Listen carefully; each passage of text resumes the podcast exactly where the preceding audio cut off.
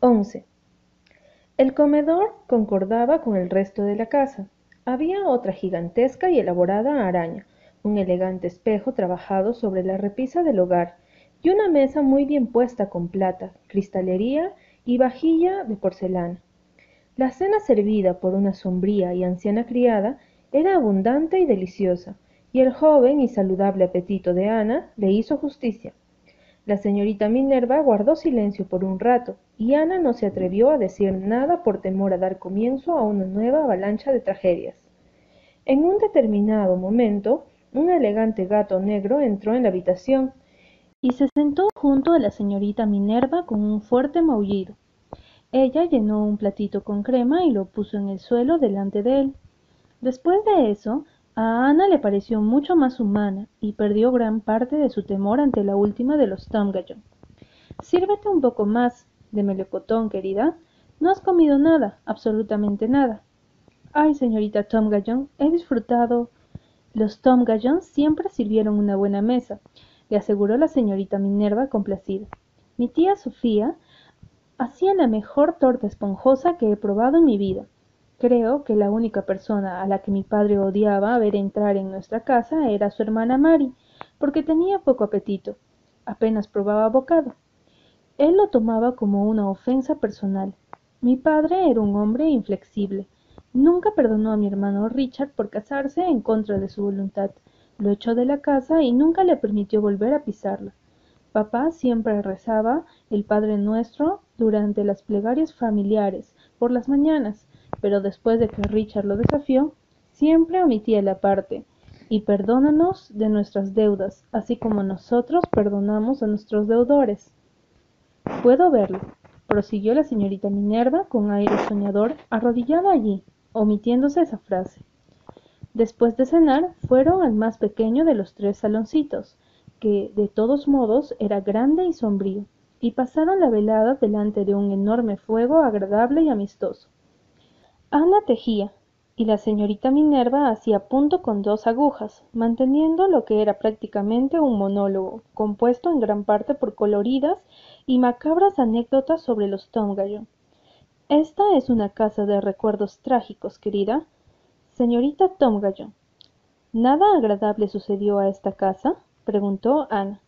Logró terminar la frase por un pelo, pues la señorita Minerva había tenido que dejar de hablar el tiempo suficiente para sonarse la nariz. Sí, supongo que sí, respondió la anciana como si detestara tener que admitirlo. Sí, desde luego. Lo pasábamos de maravilla cuando yo era pequeña. Tengo entendido que estás escribiendo un libro sobre todos los de Summerside, querida. En absoluto. No hay una palabra de verdad. Ah, bueno. La señorita Minerva parecía decepcionada. Bien, si alguna vez lo haces, puedes usar cualquiera de nuestras anécdotas, quizá con los nombres cambiados. ¿Y qué te parece ahora una partida de parchís? Creo que ya es hora de irme. Ay, querida, no puedes volverte a tu casa esta noche. Está lloviendo a cántaros, y escucha el aullido del viento. Ya no tengo carruaje, no tengo oportunidad de usarlo, y no puedes caminar medio kilómetro bajo ese diluvio. Debes hospedarte aquí hasta mañana. Ana no estaba segura de querer pasar la noche en la casa de los Tomgallon, pero tampoco quería caminar hasta los álamos ventosos bajo una tempestad de primavera. De modo que jugaron el parchís. La señorita Minerva se concentró tanto en el juego que olvidó narrar sus horrores. Luego comieron un tentepié, tostada con canela, acompañadas con chocolate servido en hermosas tazas de porcelana. Al fin la señorita Minerva llevó a Ana a una habitación de huéspedes. Ana notó un alivio que no era el dormitorio donde había muerto la hermana de la señorita Minerva de un ataque cardíaco. Este es el cuarto de mi tía Anabella, explicó la señorita Minerva. Encendió las velas en los candelabros de plata sobre una bonita cómoda verde y apagó luego el gas. Matthew Tomgallon había soplado el gas una noche la última de Matthew Tomgallon. Era la más guapa de los Tomgallon. Allí está su retrato, encima del espejo. ¿Has visto qué boca orgullosa tiene? Fue ella la que hizo ese edredón, tan extraño que está sobre la cama. Espero que estés cómoda, querida. Mary, ha aireado la cama y ha puesto dos ladrillos calientes, y ha aireado este camisón para ti. Señaló una amplia prenda de franela que colgaba sobre una silla y olía a naftalina. Espero que te quede bien. La última persona que lo usó fue mi madre, el día de su muerte. Ah, casi lo olvido. La señorita Minerva se volvió al llegar a la puerta. Esta es la habitación donde Oscar Tomgallon volvió a la vida después de haber sido considerado muerto por dos días. Pero nadie quería que viviese, ¿sabes? Esa fue la tragedia. Espero que duermas bien, querida. Ana no sabía si podría dormir o no. De pronto le parecía que había algo extraño en la habitación, algo hostil. Pero ¿acaso no hay algo extraño en cualquier habitación que ha sido ocupada durante generaciones? La muerte ha merodeado por ella, el amor ha florecido en ella, se han producido nacimientos, han arreciado las pasiones, ha cobijado la esperanza y está llena de rencores.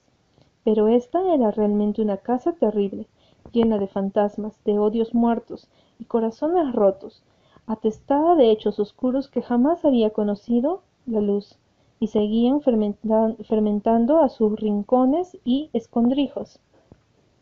Demasiadas mujeres debían de haber llorado allí.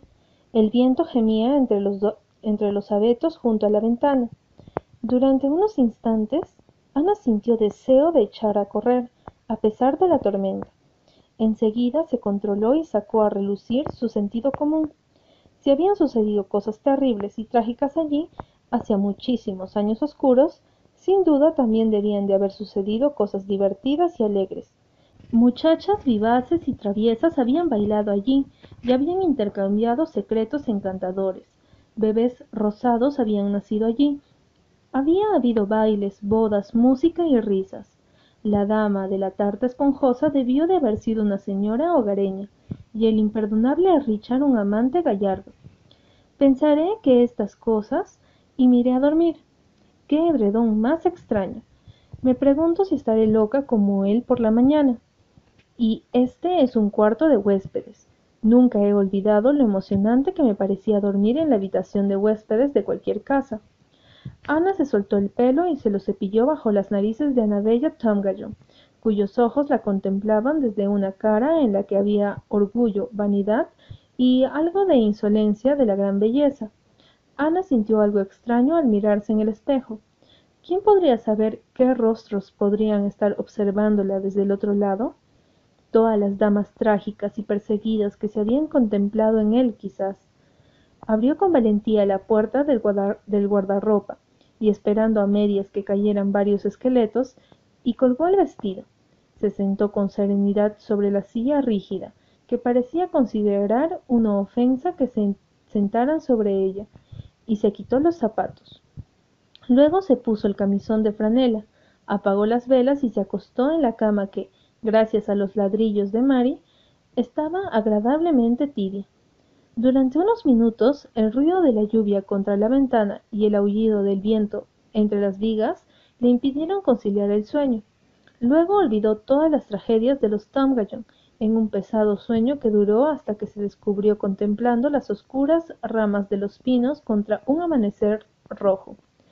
Ha sido un gran placer tenerte aquí, querida, dijo la señorita Tomgallon, cuando Ana se disponía a marcharse, después del desayuno. Ha sido una visita realmente alegre, ¿no te parece? Aunque he vivido sola tanto tiempo que casi he olvidado cómo se habla, y no es necesario que te diga lo encantador que me resulta conocer a una muchacha encantadora y refinada en esta era tan frívola. Ayer no te lo dije, pero era mi cumpleaños, y fue muy agradable tener un poco de juventud en la casa. Ya no queda nadie para recordar mi cumpleaños.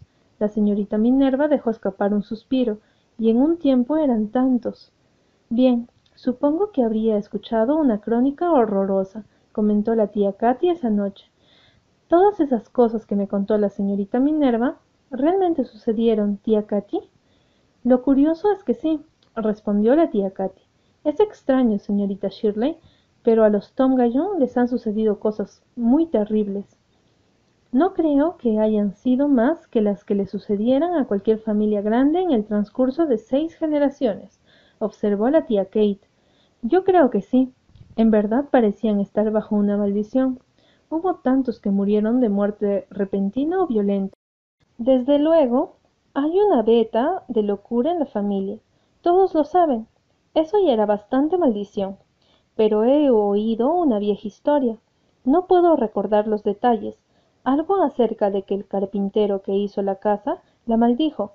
Fue a causa de algo del contrato. El viejo Paul Tom Gallon lo hizo atenerse a él y lo arruinó, pues costó mucho más de lo que había calculado.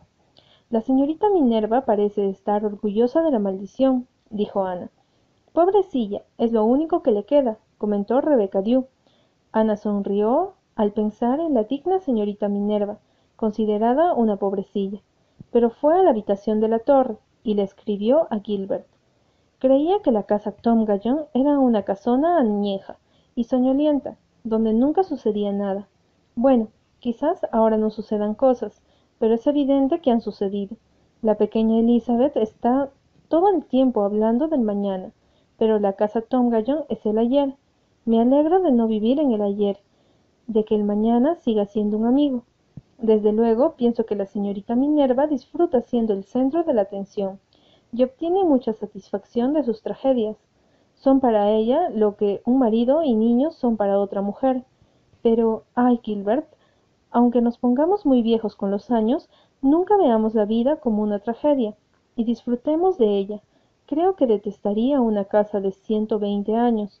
Espero que cuando consigamos nuestra casa de los sueños sea nueva, sin fantasmas ni traiciones, y si eso no es posible, que al menos haya sido ocupada por personas razonables y felices. Jamás olvidaré mi noche en la casa Tomgayon, y por una vez en la vida me topé con alguien que hablaba más que yo.